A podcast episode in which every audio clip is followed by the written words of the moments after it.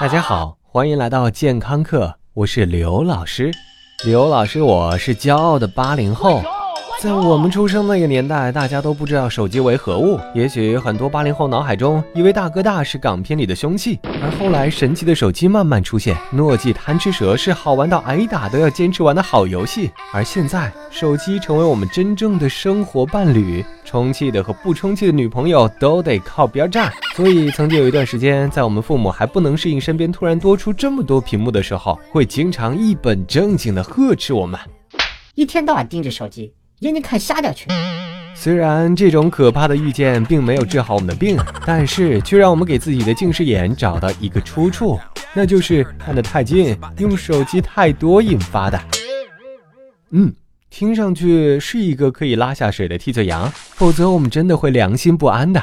于是刘老师估计，现在已经很多做了爸爸妈妈的八零后家庭中会是这样的场景。好了，不许看 iPad，五分钟，最后五分钟啊，小心我揍你！Wait，你们难道真的相信 iPad 会导致眼睛近视，步我们的后尘吗？那难道不是？我我想破了脑袋都觉得是吗？我们今天的节目就来探讨探讨新时代的屏幕，以及我们那会儿厚厚的小说，是不是导致我们变成四眼田鸡的元凶呢？根据美国的一项调查，二零一一年有百分之十的不足两岁的孩子就接触过 iPhone 这样的电子产品，而这一数字在二零一三年是百分之三十八。这份报告还说，在美国，三分之一的孩子在学会走路之前就学会了怎么操作这些屏幕。他们中百分之七十的小天才在上小学之前就可以用的比大人还溜了。到了九岁，平均每个孩子发送过一百一十六条短信和八十五封邮件。刘老师想说，哎，美。美国人发邮件的习惯实在是太普及了，中国可能是两万条 QQ 消息呢。Wait，但是为什么美国人没有这么多近视？老天不公平啊！首先，美国人的近视率这些年也在攀升，而亚洲，特别是中国，已经泛滥到没有近视眼就是校草校花的地步了。如果你的思维还停留在近视眼是看太近导致的，那么你错了。刘老师这就带你去 update 一下近视眼的知识。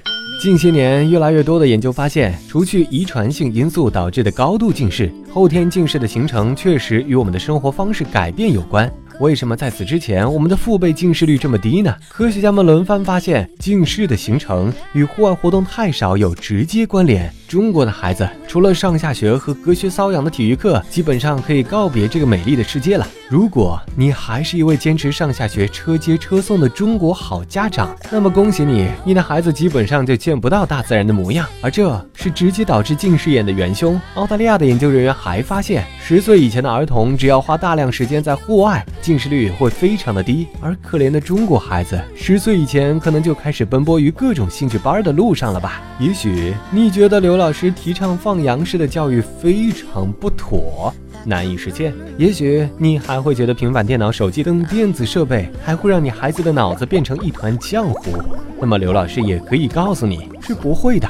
现在有很多研究指出，不应该让孩子过早接触这些屏幕，让家长吓了一跳。但其实这些研究与早期的电视研究混为一谈，他们忘记了电视是一个无法互动的屏幕，而手机、平板却是一个充满互动和趣味性的平台，有很多很棒的 APP 会给孩子的成长带来很多帮助呢。而真正的危险因素，刘老师恰恰认为来自父母。如果你不希望孩子老玩 iPad，而你能做的只是从玩 iPad 模式切换到洗菜做饭模式，这对孩子来说一点吸引力都没有。专家认为，要想培养孩子良好的使用习惯，最重要的是父母带孩子多去体验这个美好的世界。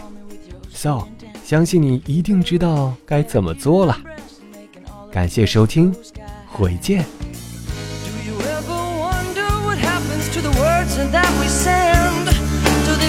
Do they break from the flight that they take and come back together again with a whole new meaning and a brand new sense.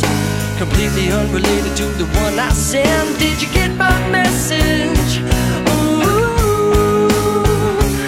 If you want my love. 刘老师又回来了。除了化作你家 WiFi 流量之外，刘老师还可以存在于以下地点：微信平台，搜索“健康课”的全拼。官方讨论群。九四四零八零七八以及百度贴吧。回见喽。